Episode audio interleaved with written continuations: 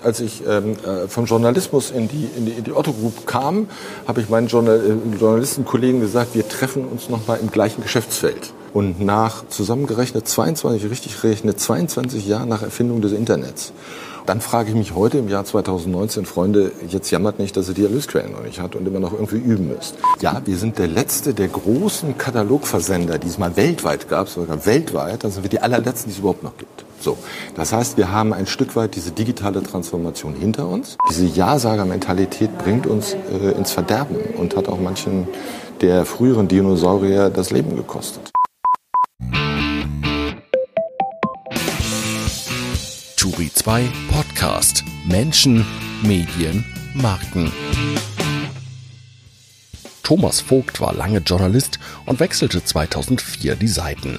Heute ist er Kommunikationschef der Otto Group und macht wieder Medien, nun allerdings im Dienste des Hamburger Handelskonzerns. Mit Peter Turi diskutiert Vogt, warum Marken Medien werden, die Medien endlich E-Commerce lernen müssen und Otto mehr ist als nur der deutsche Abklatsch von Amazon. Wir sitzen hier mit Thomas Vogt, Kommunikationschef der Otto Group.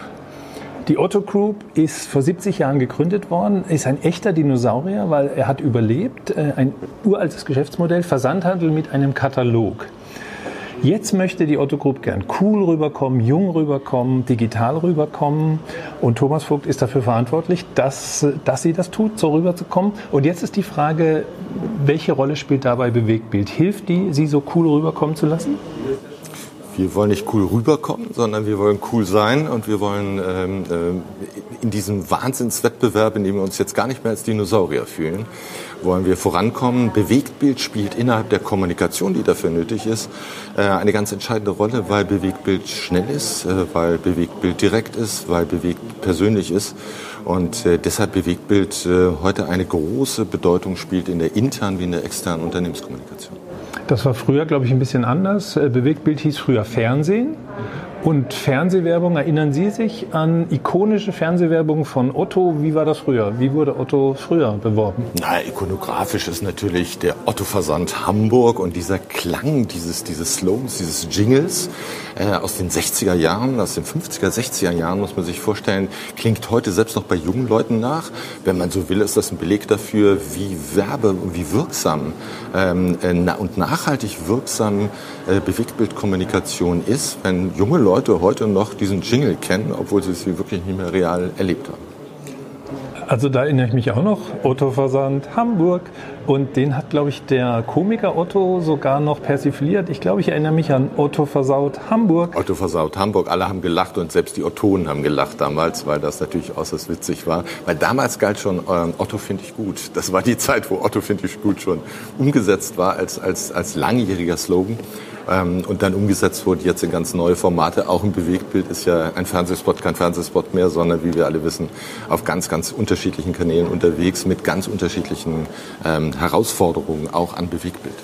Aber Otto finde ich gut, hat zwar auch Otto dann auf sich selber bezogen, aber ist mir nicht mehr so im Ohr. Konnte man den auch singen oder fehlte da die akustische? Ich habe es eigentlich nur gedruckt, so als Abbinder. Ja.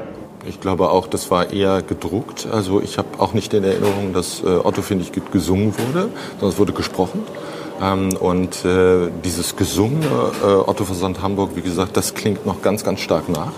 Äh, obwohl viele Kolleginnen und Kollegen auch im journalistischen Bereich gern mit dem Otto finde ich gut immer ihre Späße betreiben, obwohl wir auch diesen Slogan schon lange nicht mehr einsetzen. Den gibt es nicht mehr. Äh, hätte ich jetzt gedacht, das ist der aktuelle. Nee. Seit wann ist der abgeschafft? Das kann ich gar nicht genau sagen, aber es ist schon ein paar Jahre, dass wir den nicht mehr in dieser Konsequenz verwenden, wie es früher mal der Fall war. Okay, und gibt es einen neuen zentralen Slogan? Otto finde ich digital, Otto finde ich online? Also im Zweifel ist die inhaltliche Aussage, Otto finde ich digital richtig, weil wir digital sind. Zu 98 Prozent bestellen unsere, Kollegen, äh, die, unsere Kundinnen und Kunden äh, bei Otto äh, online. Äh, wir sind äh, der zweitgrößte Online-Händler hier in Deutschland, äh, die einzige Alternative ernsthaft zu Amazon. Ähm, und von daher, ähm, ja, sind wir, sind wir digital und dieser Spruch würde zumindest stimmen. Äh, Otto ist auch im Umbau, ständig im Umbau. Man hört es auch hier. Wir sitzen hier in der, im äh, Open Space, Social Space, wie heißt das? Das ist hier eins, einer der vielen Social Spaces, die wir hier auf den umgebauten Flächen haben. Das ist ein Projekt äh, hier am Standort, äh, nennt sich Future Work. Äh, und wir haben, ähm, das ist sozusagen der räumliche Umbau einer, wie wir immer sagen, auch gerne einer, eines, einer Veränderung einer inneren Verfassung des Unternehmens. Wir haben vor dreieinhalb Jahren einen Kulturwandel gestartet. Ausgehend vom Gesellschafter im Vorstand. Und das Spannende an diesem Kulturwandel war, dass der Gesellschafter wie die Vorstände gesagt haben, wir müssen uns für die Zukunft sichtbar ändern. Und bei dem sichtbar ändern steht erstmal drinne, wir wollen hier vorbildlich uns verändern und dann fangen wir an, mit euch sozusagen gemeinsam einen Weg zu gehen. Und das zweite ist sichtbar, das heißt, die Kommunikation spielt schon in diesem Ausdruck eine ganz, ganz besondere Rolle. Und Kommunikation intern wie extern hat ein, für aus meiner Sicht einen extremen Bedeutungszuwachs erfahren. Nämlich gerade in diesen Wandlungsprozessen geht das, ist Kommunikation ein integraler Bestandteil. Und das ist irgendwie ganz spannend zu sehen. Und dem folgt eine ganz andere Zielsetzung von Kommunikation. Früher war es ja so, dass man intern oder extern äh, sich als Unternehmen inszeniert hat, gerade die Führungskräfte inszeniert hat, One Voice Policies gemacht hat, äh, die strategisch fundiert waren und hin und her konnte keiner mehr hören, hat auch die Hälfte nicht verstanden, aber man fühlte sich total toll. Und heutzutage geht es darum, Dialog herzustellen, zu fördern, Dialog zu ermöglichen, die Menschen zu enablen dazu. Und das ist eine komplett andere Zielsetzung. Und das ist das Spannende. Und das verändert alles in der Kommunikation. Und das ist eigentlich auch für uns Kommunikationsleute eine ganz, ganz spannende Herausforderung. Für mich, der ein paar Jahre schon dabei war, eine ganz besondere. Aber Inszenierung ist doch nicht ganz out. Also die Art, wie sich jetzt Otto präsentiert, mit äh, hellen, äh, modernen Räumen, coolen Räumen, eben ein Social Space statt einer Teeküche, hätte man vielleicht früher gesagt, ähm, das ist doch auch äh, ein Stück Selbstinszenierung, oder nicht? Nein, ich glaube nicht, dass die Selbstinszenierung das führende, das führende, zielführende Element dabei ist. Das zielführende Element ist, Räume zu schaffen, in denen man sich wohlfühlt, in denen man sehr, sehr flexibel, mobil einfach zusammen sein kann. Das ist der Ausgangspunkt und nicht die Tatsache. Ansonsten würden hier immer Logos stehen von der Otto-Gruppe. Das wäre alles rot. Corporate Design und der Unternehmenskommunikation könnte sagen, hey, ich war's. Und das ist, glaube ich, auch der Unterschied. Ich glaube, das Unternehmen, und ich bin zutiefst davon überzeugt, dass Unternehmen sich ehrlich machen müssen heute. Es geht intern, aber auch extern. Es verändert aber komplett diese Art von Transparenzherausforderung, die wir dahinter stehen haben, komplett die gesamte Kommunikation. Im Idealfall werde ich konfrontiert mit Influencern, Journalisten, Menschen, die die Meinung über die Otto Group beeinflussen, die sagen, ich habe hier was gehört und ich kann ihnen sagen, guck dir einen Videospot an auf Insta, auf YouTube, wo auch immer. Äh, da hast du die Information. Passiert immer häufiger und ich freue mich darüber. Und dann nimmt das so die Spannung und sagt, ach ja, das ist ja alles öffentlich. Ja, weil alles schon öffentlich ist, alles transparent, bis auf diese paar wenigen Informationen wie paar strategische Entscheidungen, paar Personalentscheidungen, paar Dinge, wo man sagt, das wäre konkurrenzmäßig nicht so gut, wenn das die Konkurrenz schon vorher wüsste. Aber das ist ein relativ kleiner Bereich und auch die, die generelle Leitlinie zu sagen, alles ist öffentlich, bis auf das, was wir unbedingt sagen wollen, galt früher nicht. Früher war es mal alles geheim. Und äh, ich äh, persifliere das ein wenig, dass ja auch Führungskräfte damals äh, gerne mit fünf äh, Fenstersprossen ausgestattet mit so dicken Türen, die immer offen waren. Immer waren sie offen, ja, mit so dicken Türen und ganz, ganz dicken Schreibtischen ausgerüstet. Ich selbst habe eine spannende Erfahrung jetzt gemacht. Ich bin so ungefähr seit einem Monat sogenannt auf der Fläche, weil wir haben Clean Desk und wir haben äh, Chat Desk. Das heißt, und das kein bedeutet, Schreibtisch mehr. Ich habe keinen Schreibtisch mehr, keinen eigenen mehr und fühle mich sauwohl damit mittlerweile nach, mhm. aber in der Tat einer Umstellungsphase, weil mhm. nach 35 Jahren eigenem Büro ist das schon eine Umstellung. Okay, und die neue Linie bei der PR heißt, mach dich nackig und ehrlich? Mach dich auf alle Fälle ehrlich. Nackig ist noch eine andere Frage und nackig ist, diese Art von Ehrlichkeit will man ja vielleicht auch gar nicht mal sehen. Ähm, aber eine Ehrlichkeit. Eine Ehrlichkeit bedeutet, ähm, die, beginnt dabei, dass Unternehmen sich als Einheit und Führungskräfte, die diese Einheit führen, sozusagen sich immer wieder selbst vergewissern und nicht sagen, wir wissen das, was ist. Die Welt, die da draußen vorherrscht und die Herausforderungen, die wir haben, ich nenne nur mal Digitalisierung, ich nenne mal diese Klimaherausforderungen, die wir haben, die Notwendigkeit jetzt in wirtschaftlich, glaube ich, eher schwierigen Zeiten zu operieren, sind so gewaltig. Und wenn da heute Unternehmensführer alle mal auch Politiker, NGOs wissen, wie die Welt jetzt geht und wie wir das haben, äh, das ist per se unehrlich. Und mit dieser Haltung zu sagen, wir irren uns da empor, wir versuchen, wir versuchen den richtigen Weg zu haben, wir sind dann hoffentlich davon überzeugt, dass der Weg richtig ist. öffnet eine interne Diskussion und öffnet extern auch einen Dialog, wo wir ja lernen können von diesen Kolleginnen und Kollegen, die uns da draußen Rückmeldung geben, gerade wenn sie kritisch sind. Das heißt, diesen Schatz zu nehmen und den zu transferieren in die interne Kommunikation, ist was komplett anderes als vielleicht noch vor zehn Jahren, wo man sagte, Mensch, Herr Vogt, Sie machen aber eine schöne Unternehmenszeitschrift und die ist so schön und dann haben wir so Scheindialoge erzeugt, die waren auch schon kritisch, wir waren ganz stolz drauf. Aber das ist was, eine ganz andere Qualität und auf die will ich raus. Und da spielt Bewegtbild, weil wir das Thema ja haben. Deshalb eine große Rolle, weil nichts ist authentischer als Menschen. Nichts ist halt authentischer, als wenn Menschen persönlich sagen, ich glaube daran, dann, dann kann ich denen vertrauen. Und parallel dazu nimmt ja auch der Bedarf an persönlichem Austausch, an persönlichem Gespräch, also Offline-Veranstaltungen, nimmt ja auch zu. Das heißt, der Bedarf nimmt schon zu, miteinander ins Gespräch zu kommen und zu reden und diese Dialoge zu initiieren und das Ziel zu haben, dass sich Kollegen vernetzen, neu vernetzen und miteinander ins Gespräch kommen und das auch öffentlich machen. Das ist der Wunsch und mit all dem, was an Chancen und Risiken da drin liegt. Ist es schon Dialog, wenn der Unternehmenssprecher den Unternehmenschef äh, interviewt? Also Sie machen ja dieses Format. Äh, Sie haben einen Podcast, der heißt In a Nutshell, also in der Nussschale. Äh, Dinge auf den Punkt gebracht. Da interviewen Sie Alexander Birken. Wäre es nicht spannender, richtige, unabhängige Journalisten interviewen den Chef? Weil Sie sind ja Teil der Blase. Ja, selbstverständlich. Das wäre fatal. Also ein Interview des Unternehmenskommunikationschefs mit seinem Chef, Halleluja, sowas soll vorgekommen sein in Unternehmen und soll auch heute noch vorkommen. Das wäre das allerletzte. Nein, hier geht es darum, dass wir mit In a Nutshell ein Dialogformat haben. Und zwar ein Dialogformat, wo der Vorstandsvorsitzende sich mit einem bunten Strauß von Kolleginnen und Kollegen trifft, und das sind immer offene Veranstaltungen, kann jeder hinkommen, ähm, sich trifft und austauscht über aktuelle Themen, äh, spannende Themen. Das findet dann äh, zuweilen in den Konzerngesellschaften statt, hier am Campus, wo auch immer. Und dieser Dialog wird festgehalten. Und dann haben wir überlegt, wer könnte ein guter Moderator sein. Und dann war die Meinung vieler Kolleginnen und Kollegen, Thomas, ich glaube, du machst es ganz gut, äh, diese moderierende Rolle reinzunehmen. Es wäre fatal, wenn, wir, wenn, ich, äh, wenn ich Alexander Birken interviewen würde. Was, ich, was wir am Anfang immer machen, ich frage ihn immer, was an aktuellen Themen da ist, wie die Umsatzentwicklung ist. Ich frage ihn am Anfang immer ganz ehrlich und sage, Mensch, welche Themen habt, bewegen euch im Vorstand? Also gibt es ein paar Entscheidungen, die belegt werden etc. Und dieses Format etabliert sich, warum es ein Dialogformat ist, was wir noch nicht geschafft haben. Wir haben ganz gute User, wir haben ganz gute Zugriffszahlen, wir haben ganz gute. Ne? Was wir noch nicht geschafft haben, ist, dass es Kommunikations-, also Dialog und, und, und, ähm, äh, und, und unterhaltungsauslösend ist über diese Themen. Natürlich finden die Dialoge darüber statt, aber noch nicht so, dass wir wünschen uns natürlich, dass viel mehr Kollegen anschließend mal posten und sagen, Mensch, das Thema bewegt mich oder lass mal andere Kollegen gucken, wie denkt ihr über diese Themen. Ähm, das ist sozusagen noch eine, eine zweite Zündstufe, da haben wir noch viel vor uns, das zu erreichen. Aber dieses Format hat sich ganz gut etabliert und äh, macht auch viel Freude. Und es ist null vor, und das ist auch ganz wichtig, es ist null vorbereitet. Das ist auch ganz spannend. Es ist nicht inszeniert. Also es ist authentisch. Es ist, der, der Versuch ist es so authentisch wie möglich zu machen. Der Kommunikationschef ist authentisch, wenn er in viereinhalb Minuten schon dreimal wunderbar gesagt hat. Das ist authentisch. Er findet einfach die Firma, den Chef ja. und die Mitarbeiter wunderbar. Ja. Das ist mir aufgefallen bei ja, der bei weil es Video, auch so ist. Okay. Aber das wäre es nicht auch spannender, äh, das Authentische und das Lebendige eines Videos käme rüber, indem es mehr im deutschen Fernsehen gibt es ja kaum Wirtschaftsformate. Gelegentlich ist natürlich auch mal der Otto-Chef irgendwo, aber fehlt da nicht ein bisschen was auch, dass man sagt, äh, mehr Wirtschaftsfernsehen oder mehr Formate in die Otto reingehen könnte? Naja, was fehlt im gesellschaftlichen Dialog, ist ja überhaupt die Wirtschaft. So.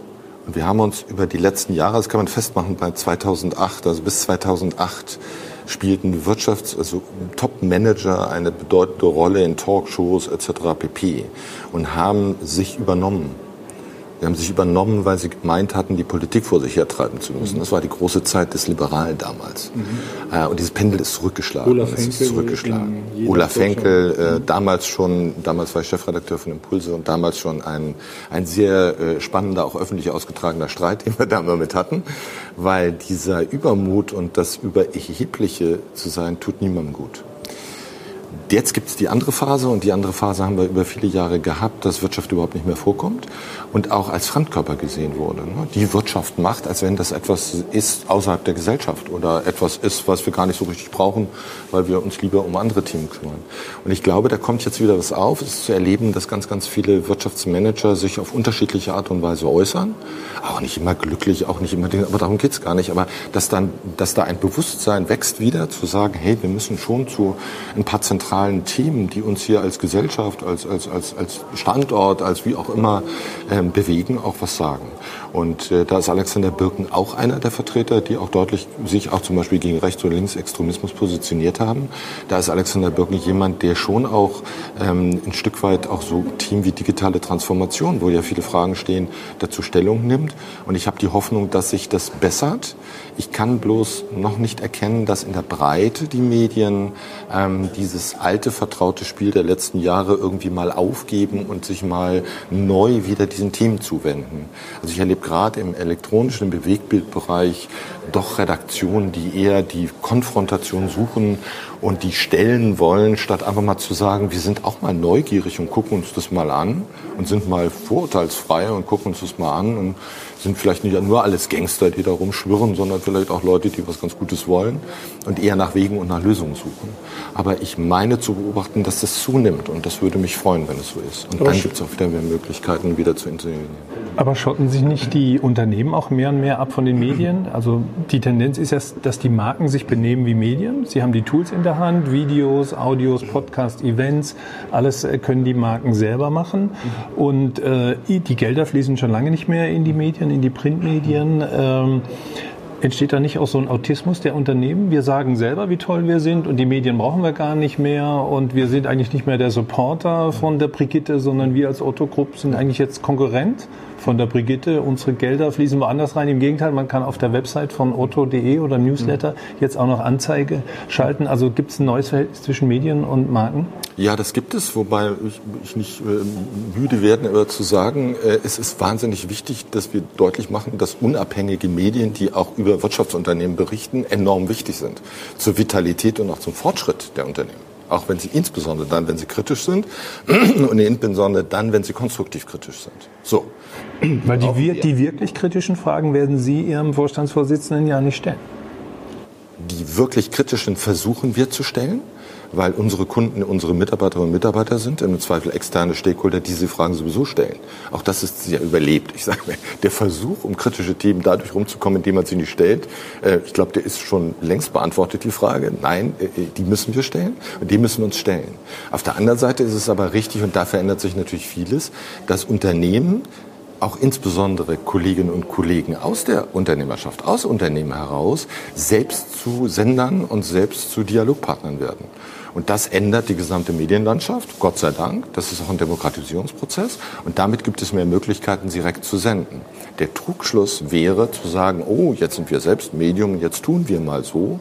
Ähm, das würde meinem Verständnis in einer demokratischen Gesellschaft widersprechen, wo es zu sagen, da gibt es ja Kräfte und Gegenkräfte. Und diese Gegenkraft ist unter anderem die Medien. Das sind auch andere Gesprächspartner wie NGOs oder die Politik. Und wir brauchen sozusagen dieses Reibung. Diese Reibung brauchen wir. Die könnte man im Unternehmen nicht nicht so herstellen, wie man sie von extern bekommt. Aber der Versuch ist auch, intern diese Art von Reibung zu erzeugen. Die Reibung dahingehend, dass wir sagen, wir brauchen einen konstruktiven Dialog über die Zukunft. Um Gottes Willen, und wenn ein Vorstand irgendwas sagt, was kritikwürdig ist, dann bitte, ja, sagt es, damit der weiterdenken kann, damit er Anstöße bekommt. Und diese Art von Kritik in verschiedensten Formen von Kommunikationsformaten, ob das in direkten Gesprächen, kleinen Gesprächen, großen Runden, ähm, Offline-Veranstaltungen digitalen Veranstaltungen, den zu beleben, ist eigentlich das Ziel. Weil nur so kommen wir voran. Diese Ja-Sager-Mentalität bringt uns äh, ins Verderben und hat auch manchen der früheren Dinosaurier das Leben gekostet. Das heißt, wir müssen diese Lebendigkeit bekommen und diese Lebendigkeit idealerweise auch nach draußen tragen. Und zwar nicht, um imagemäßig da draußen so zu tun, als wenn wir da einen schönen Dialog führen, sondern um wirklich ehrlich zu sagen, wir wollen diese Meinung von außen haben. Und das ist ein wahnsinniger Prozess, ähm, weil dazu gehört eine ganz neue Haltung aller Beteiligten. Ich muss als Führungskraft mich hinterfragen. Ich muss als Kollege, Kollegin eine ganz andere Art vielleicht früher von Mut aufbringen, zu sagen, nö, das ist Selbstverständlichkeit, dass ich sehr öffentlich sage, so denke ich das und bitte setzt euch mit dem auseinander und nehmt das ernst. Und das sind alles Prozesse, an denen wir üben und das ist Teil dieses Kulturwandels und der beginnt und endet am Ende mit Kommunikation und mit dieser Frage, wie wir das, wie wir das hinkriegen. Und für uns Kommunikatoren ist es halt nicht mehr die Aufgabe zu sagen, oh, da schreiben wir schöne Artikel, äh, da machen wir schöne Bildformate, die dann auch schön toll aussehen, sondern unsere Aufgabe ist es zu sagen, Plattformen zu bauen. OG2Go ist eine dieser Plattformen ähm, Formate zu schaffen, zu sagen, hey, wir wollen diesen Dialog anregen. Guckt euch diesen Vorstandsvorsitzenden an. Das sind die kritischsten Fragen, die man sich denken kann. Und der fühlt sich da nicht, nicht beleidigt, sondern ganz im Gegenteil. Der sagt, super, klasse, vielen Dank. Die Frage weiß ich, die kenne ich auch schon. Oder ich weiß, die, die liegt vielen auf der Seele. Da kann ich darauf antworten. Und ähm, da neue Formate zu schaffen. Aber nochmal, das ist ein langer, langer Weg der Veränderung und den gehen wir alle gemeinsam und gucken, dass wir uns voranhören. Aber diese Unternehmens-App, die Sie eben genannt haben, dieses äh, Auto Group to Go, OG2 Go, ja, Auto Group to Go, äh, die sorgt ja gerade dafür, dass der Dialog äh, im Unternehmen bleibt, also dass keine Stimmen von außen kommen. Weil ich ich habe ja zum Beispiel keine App und ich, ich habe keine Chance äh, zu interagieren über diese App. Also es bleibt in einer Blase, ja, Autoblase. Erstmal ist es eine, eine, eine, eine, App, die erstmal in der Blase ist. So, jetzt ist es aber eine große Blase, weil wir insgesamt 50.000 Leute haben und wir sind sukzessive jetzt am Anschluss. Äh, das heißt, da haben wir schon eine muntere Diskussion. Das ist jetzt nicht so, dass wir jetzt sagen würden, also es wäre fatal, wenn das nur eine kleine Abteilung, ein kleiner Bereich ist. Das Zweite ist, wir haben natürlich die Möglichkeit einer Vernetzung, die über Bereiche, über Firmen, über kulturelle Grenzen hinausgeht. Das ist natürlich spannend, irgendwie Meinungen zu hören von Kollegen von Otto Group Russia, von Crate Barrel aus den USA, ähm, aus Frankreich, aus England, äh, von den Österreichern, äh, von verschiedenen Unternehmen, die bei uns alle ganz unterschiedliche Kulturen haben. So, das ist das eine. So, und dann versuchen wir natürlich das, was draußen gespiegelt wird, reinzuholen. Da sind äh, externe Berater drin, da sind Workex drin, da sind ähm, externe Leute, die dann drin sind. Es wird von Veranstaltungen berichtet mit anderen Leuten. Und der nächste Schritt ist, und da bin ich völlig dabei, ich glaube, ich werde noch erleben in meiner Amtszeit hier bei der Otto Group, dass wir dieses öffnen. Also das tun wir schon in vielen Teilen. Also viele Elemente tauchen schon auf YouTube auf, auf anderen Plattformen extern. Und ich glaube, dass wir irgendwann mal in der Lage sein werden zu sagen, ja, wir laden alle Menschen ein, auf dieser Plattform mitzudiskutieren, sich das anzugucken etc. So weit sind wir noch nicht, weil diese Anpassungsprozesse brauchen noch. Und wir würden, glaube ich, den internen Dialog zurzeit eher stören, wenn wir sagen, hey, da kann jetzt jeder von draußen sich einschalten und mitlesen. Da würde, ich glaube, wir ein, ein, eine, ein, eine einen, einen blühenden Prozess, den wir da gerade so auf Baumhöhe so gerade haben und sagen, der schaut schon ganz schön aus, der muss aber noch ordentlich wachsen, den würden wir eher hemmen. Und das führt uns dazu zu sagen, lass uns das erstmal noch intern sein. Aber ganz viele Formate finden auch extern statt. Also da sind wir schon äh, fluid und, und, und durchlässig. An welcher Stelle sind Sie denn durchlässig für Kritik? Also man kann ja auch mal fragen, welche Nachteile hat äh, E-Commerce? Mhm. Verstopfte Innenstädte, äh, wahnsinnige Retouren, äh, Materialien, äh, Ressourcen werden vernichtet, zerstört. Äh, der Automitarbeiter liest dann wahrscheinlich im Stern, dass es da ein Problem gibt. Ähm, wie können Sie noch offener werden? Für, an welcher Stelle wollen Sie Kritik diskutieren? Ja, erstmal, indem wir offen mit allen Stakeholdern da sprechen, auch Journalisten oder wie auch immer, die sind herzlich eingeladen. Äh, wir reden mit Politikern, wir reden mit NGOs etc. pp. Wir haben einen regen Austausch. Ähm, und ähm, äh, da haben wir eine extrem äh, hohe Transparenz, die haben wir schon immer gehabt und die, die, die pflegen wir auch. Habe heute erst äh, anderthalb Stunden mit einer Kollegin über Hintergründe, über dies und jenes gesprochen, etc. Eine hohe Transparenz, um deutlich zu machen, dass der Onlinehandel eben nicht das ist, was Sie gerade behaupten, nämlich der Onlinehandel ist zumindest in der Frage der logistischen Lieferketten ähm, äh, umweltfreundlicher als der stationäre Einzelhandel. Also bevor ich einmal mit, mit meinem Auto, mit wo immer noch SUV in die Stadt fahre oder zum nächsten Einkaufscenter, sorry, ähm, äh, da, da, könnten, da könnten zehn, zehn Laster bei uns ankommen etc. Also will sagen, es ist ökologischer und es werden auch keine Retouren vernichtet, um dieses Thema auch nur kurz zu streifen. Will sagen, da sind viele Fake News unterwegs, weil man Amazon treffen will und den Onlinehandel dann am Ende, also Amazon meint und den Onlinehandel trifft. Also sozusagen die Sternkritik äh, haben Sie nicht als äh, hilfreich gesehen? War dieser Artikel, also für mich äh, war das ein interessanter Aspekt und es schien mir auch logisch. Er hat ja auch mehrere Seiten gezeigt. Der Stern, der Stern basierte, hatte Zahlen, hat Zahlen veröffentlicht einer vermeintlichen Studie, die keine ist. So, und das ist das Problem. Und dann werden Hochrechnungen gemacht und dann wird aus einer News eine Fake News. So sagen auch alle Beteiligten.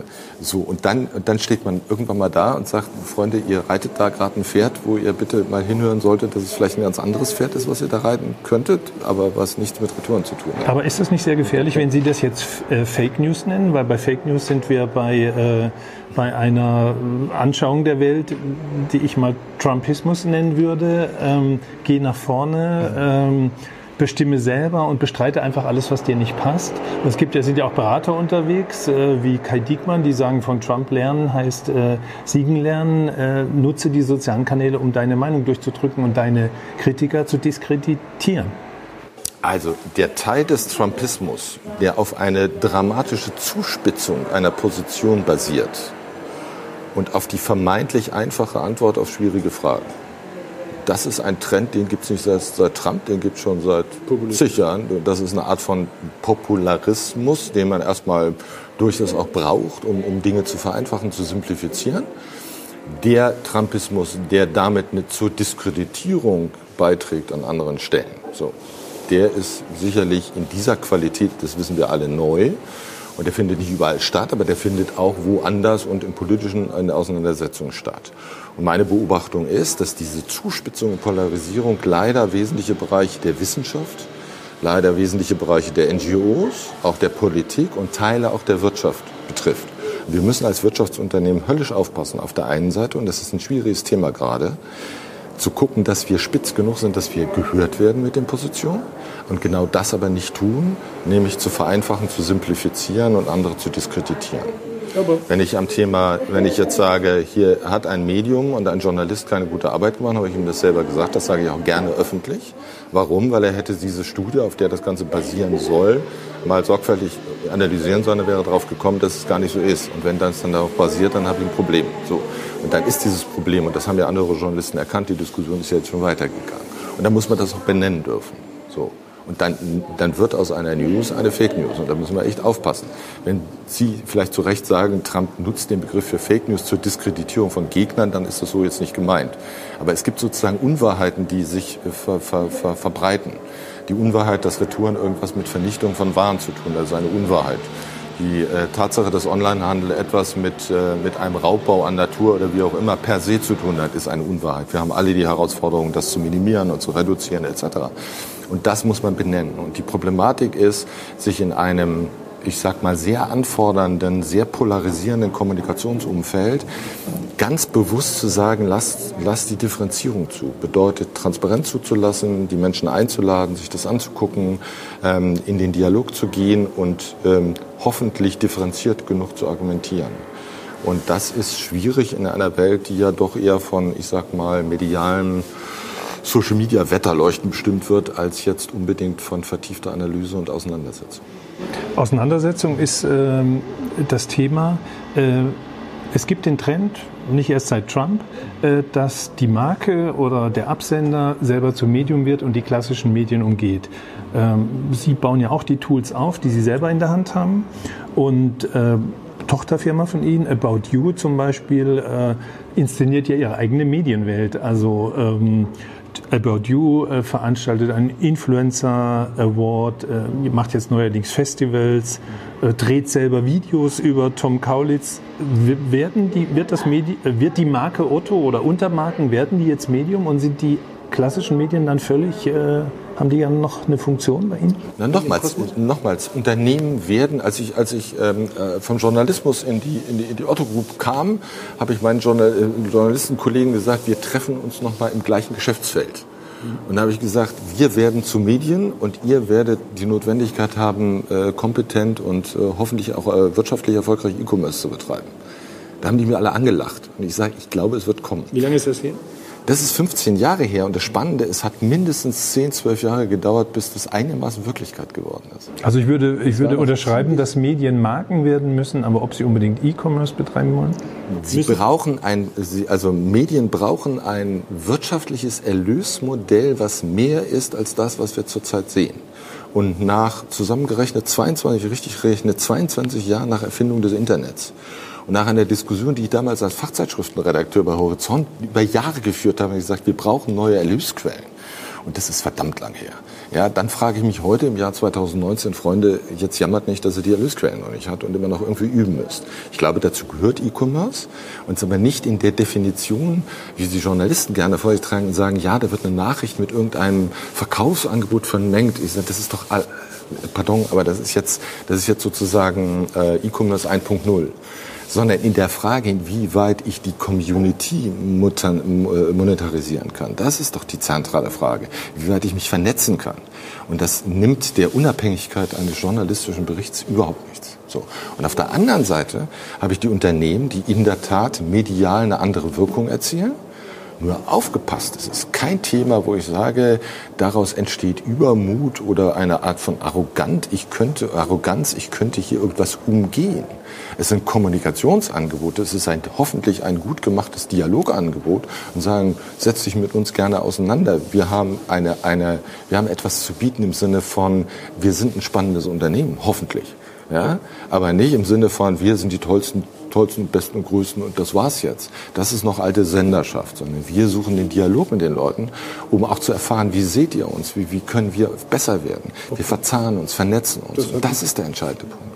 Ähm, trotzdem bleibt es dabei, ich, ich, insistiere ein bisschen, Sie haben 150 Mitarbeiter allein in Ihrer ähm, ähm, Kommunikationsabteilung, richtig? Nein, nein, nein. nein. Ich habe äh, also der Konzernkommunikation der Otto Group äh, sind wir ungefähr 20 Kolleginnen und Kollegen. Aber alles und es gibt mit allen Töchtern? Naja, es gibt in den einzelnen Töchtern völlig unabhängig an die jeweiligen Geschäftsführenden berichtende Kommunikationsbereiche, ähm, die ganz, ganz vielfältige Aufgaben unternehmen. Das beginnt schon bei der Otto Einzelgesellschaft, also bei dem früher immer genannt. Aber trotzdem auf dem Punkt gebracht, Herr Vogt. Äh, 150 Leute arbeiten bei Ihnen mehr als in den meisten Redaktionen in Deutschland. Also die, die, die Machtverhältnisse verschieben sich doch da eindeutig. Das sehe ich nicht so. Das sehe ich nicht so. Also was sich verschiebt ist, ähm, dass ich mit Sorge betrachte, dass die nicht vorhandenen Erlösmodelle im Medienbereich dazu führen, dass es leider weniger Journalisten gibt, weniger, die weniger Zeit haben und die weniger in den relevanten und spezifischen Themen drin sein können. Das ist keine Kritik, sondern einfach eine Feststellung. Und das bedauere ich ich, weil wir diese Art von Begleitung, ob das jetzt Fachmedien sind, Fachblogs, weiß der Teufel was, äh, übergeordnete Medien einfach dringend brauchen. Und äh, das bedauere ich und ich glaube, da müssen wir alle irgendwie dafür tun, dass es so bleibt und, und, und dass es sich verbessert. Aber das bedeutet, also dieses Overwhelming-Effekt, die Kommunikationsaufgaben in Unternehmen sind so gewaltig geworden und die haben gar nichts mehr mit, in Anführungsstrichen, einer PR-Arbeit nach draußen zu tun. Das meiste passiert intern, diese internen Unternehmenskommunikationsprozesse, der Aufbau, die Pflege von Plattformen, das Management von Veranstaltungsformaten, das Management von, das sind so gewaltige Aufgaben, da braucht man eine ganze Menge Leute und das sind dann über 50.000 auch weltweit. Das heißt, wenn wir hier von 150, 200 Kommunikatoren innerhalb der Otto Group reden, reden wir auch von insgesamt 30 Unternehmensgruppen, die weltweit unterwegs sind dann ist es auch wieder stimmig. Aber trotzdem, Otto ist vom Kunden der Medien zum Konkurrenten geworden. Sie bieten ja auf Ihrer äh, Website und Ihren Newslettern jetzt auch Werbung an. Sie haben ja auch Werbemanager eingestellt, die vorher äh, richtig in den Medien gearbeitet haben. Das Ganze nennt sich wohl Retail Media. Also sozusagen das Angebot an andere Handelsunternehmen oder Hersteller, wer bei uns, da bist du gleich an der richtigen Stelle, weil über uns ja äh, äh bestellt werden kann. Vorbild ist da wohl Amazon, Amazon. Ähm, da können Sie doch nicht mehr bestreiten, dass Otto vom äh, Partner zum Konkurrenten der Medien wird, oder? Also, äh, wir müssen hier zwei Dinge unterscheiden. Wir müssen den Wettbewerb im Meinungsmarkt sehen oder den Wettbewerb um, um Werbegelder. So. Ja, aber wenn Sie den Medien diese Werbegelder abgreifen, dann dürfen Sie sich auf der anderen Seite nicht beschweren, dass hinterher zu wenige Journalisten da sind, die den Dialog führen. Weil irgendwo muss sich ja Journalismus auch finanzieren.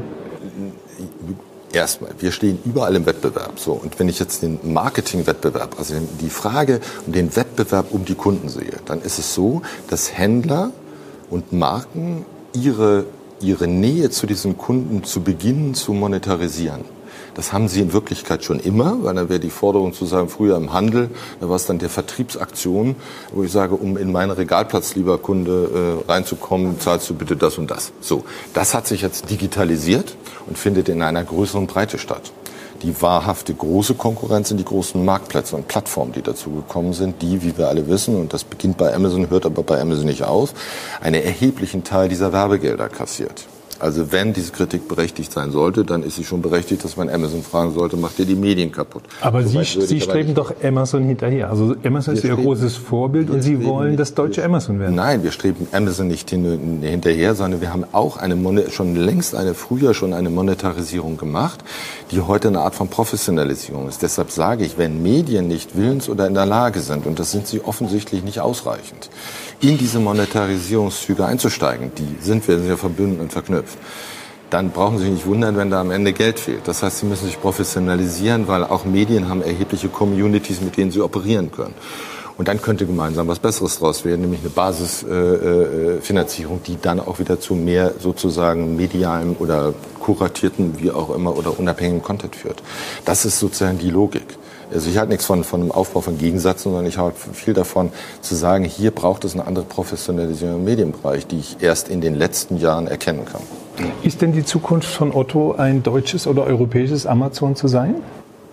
Wir wollen eine europäische Alternative zu Amazon sein, weil wir glaub, zutiefst daran glauben, dass es ein Unterschied ist, ob man aus Deutschland heraus in einem eher europäischen Verständnis an die Themen Wirtschaft, an Marktwirtschaft, an soziale Marktwirtschaft, an die Frage, wie Wirtschaft sich im, gesellschaftlichen Kontext darstellt, glauben. Und das betrifft dann so zentrale Themen wie die Art und Weise, wie wir mit Daten umgehen, die Art und Weise, wie wir mit äh, unseren Mitarbeiterinnen und Mitarbeitern umgehen, wie wir Kulturwandel oder Förderung von Mitar oder Führungsverständnisse sehen. Da sehen wir Unterschiede zu amerikanischen geprägten Unternehmen und zu chinesischen. Also Sie werden wir sagen, das, das, das, wir sagen nicht, dass das besser ist. Nein, wir sagen nicht, Ethisch, dass es besser das ist. Ethische? Wir sind das, was zumindest einem europäischen Verständnis von den Themen näher ist und dementsprechend eine Alternative darstellt. Wenn man also nicht möchte, dass gewisse Art von Arten Geschäften zu machen vor der Hand greift und das tut es mit Amazon, das ist kein Geheimnis und mit anderen großen äh, Playern auf diesem Markt oder mit chinesischen Playern, die zunehmend auf den Markt kommt, dann bieten wir uns als Alternative an. Mit das anderen Werten, immer, mit anderen Haltungen. Das ist mit anderen Werten und Haltungen. Aber lasst uns mal ganz klar sein, der Wettbewerb wird erst gewonnen über Produktangebot, über Vielfalt, Convenient Services. Das muss stimmen. Und wir glauben nur darauf, wenn wir dieses verbinden mit der Art und Weise, wie wir die Welt sehen und wie wir mit Dingen umgehen, wie auch mit Geschäftspartnern umgehen, glauben wir, dass wir eine gute Chance weiterhin haben, in diesen Online-Märkten ähm, äh, zu bestehen und möglicherweise nicht nur zu wachsen, sondern auch möglicherweise weiter Marktanteile zu gewinnen, was wir jetzt schon tun. Also Werte sind im Kommen, sind hoch im Kurs, aber trotzdem der größte Treiber im Internet ist ja nicht der Sex äh, und nicht die Werte, sondern ist die Bequemlichkeit. Und es gibt ja nichts Bequemeres, als bei Amazon äh, nachzubestellen. Ich selber tappe immer wieder in die Falle, wann ist Otto so weit, dass der Bestellprozess, äh, auch die, die Aufnahme von Partnern, dass ich über Otto alles bestellen kann, was ich brauche fürs tägliche Leben. Wann werden Sie eine echte Alternative zu Amazon auch in Sachen Bequemlichkeit? Weil das ja in Wahrheit der Treiber ist im Internet. Wo ist es am bequemsten zu machen? Also der Treiber von Amazon ist einmal eine ungeheure Sortimentsbandbreite. Die sind angetreten damals und aus diesen Entwicklungen heraus Bandbreite zu bieten. Wir haben mit unseren Angeboten, und das ist ja nicht nur Otto, sondern es ist Bonprix, das ist Maitos etc., nicht den About Anspruch, You? About You, nicht den Anspruch, diese Breite in irgendeiner Art und Weise äh, mit der in Konkurrenz zu treten. Das wäre Nachmachen. Das wäre, glaube ich, nicht der richtige Weg, wenn man ein erfolgreiches Geschäftsmodell wie Amazon in dieser Form nachmacht. So, das ist es nicht. Ähm, das Zweite ist in der Frage von Services und Convenience und Schnelligkeit. Ich glaube, da brauchen sich Unternehmen wie Otto erstmal nicht zu verstecken. Das ist auch so eine Chimäre, dass man sagt, jo, da treibt Amazon den Markt. Wir treiben auch in vielen Nein, auch gerade im Servicebereich, wenn Sie sich mal Zweimann-Handling anschauen, also die Frage Auslieferung von Möbeln, da würde Ihnen jetzt, wenn, glaube ich mal fairerweise gesagt, ein Kollege von Amazon hier säße, würde sagen, Hacke, da macht ihr einen verdammt guten Job. Also es gibt sehr, sehr viele Pluspunkte. Also es gibt Bereiche, wo Sie ganz selbstbewusst sagen, das machen wir besser wir als sind- Amazon. Ich, kann ganz selbstbewusst sagen, wir sind im Onlinehandel, wenn Sie gerade im Living und im, im Home- und Living-Bereich in der Frage von Möbel, Wohnaccessoires, eine der Schwerpunkte auch dieses Zukunft, diese zukünftige Plattform von Otto. Da glauben wir nicht nur, sondern wir wissen auch aus den Kundenerfahrungen und aus unserem Erfolg heraus, dass wir da, dass wir da führende Positionen haben, auch in der Entwicklung von innovativen Themen. Denken Sie nur an Otto Now, Vermietservices von, von, von Produkten etc. Also Ist das die Zukunft? Dass Wir man sind- sagt, äh, ich muss ja, nicht mehr alles unter besetzen, anderem, unter anderem. So. Sehen Sie sich da äh, vor? äh, Nein, aber nochmal ganz kurz zu den Werten zurück. Und dann ist die Frage, wie gehen wir mit Marktpartnern um, mit anderen Händlern und Marken, die dann die Alternative eben zurzeit haben, zu Amazon zu gehen, zu About You, zu anderen Unternehmen, zu Otto. Und wo stehen wir da? Und wir glauben, dass wir eine andere Art haben, mit Partnern umzugehen. Das, dafür stehen wir. Da haben wir auch eine entsprechende DNA. Wir sie gehen auch anders mit der Art und Weise um, wie wir zum Beispiel mit Fragen von Umwelt oder der Fragen der Belastung umgehen und, und nehmen da eine andere Aufmerksamkeit wahr für uns und, und wollen das anders umsetzen. Und ich glaube, da machen wir unsere Punkte. Das ist der entscheidende Punkt. Und da glauben wir, dass wir weiterhin ja, wachsend, weiterhin unsere hohen Wachstumserwartungen erfüllen und da gutes, gut mitspielen und im Handel in Zukunft dann ähm, äh, eine weiterhin bedeutende Rolle spielen. Äh, Otto ist der letzte der Versandhändler, der, äh, der noch überlebt hat. Ich glaube, der großen in europaweit. Ähm, was gibt Ihnen die Hoffnung, dass Otto auch in Zukunft gegen diesen wahnsinnigen Riesen, diesen, diesen Weltbulldozzer Amazon überleben wird? Erstens die Tatsache, ja, wir sind der letzte der großen Katalogversender, die es mal weltweit gab, sogar weltweit, dann sind wir die allerletzten, die es überhaupt noch gibt. So, das heißt, wir haben ein Stück weit diese digitale Transformation hinter uns, stehen aber genau davor. Und was mir Zuversicht macht, ist die Schnelligkeit, mit der wir Anpassungsprozesse machen, die Schnelligkeit, mit der wir agiler werden, um diese in diesem Wettbewerb gerade gegen Große zu bestehen. Und das Dritte und damit verbunden auch die Schnelligkeit, mit der wir in der Lage sind, kommunikativ mit den Kolleginnen und Kollegen zusammen auch neue Wege zu gehen, am Ende sogar Thema Bewegtbild. Turi 2 Podcast. Abonnieren Sie uns unter turi2.de slash podcast sowie bei Spotify, iTunes, Deezer und Audio Now.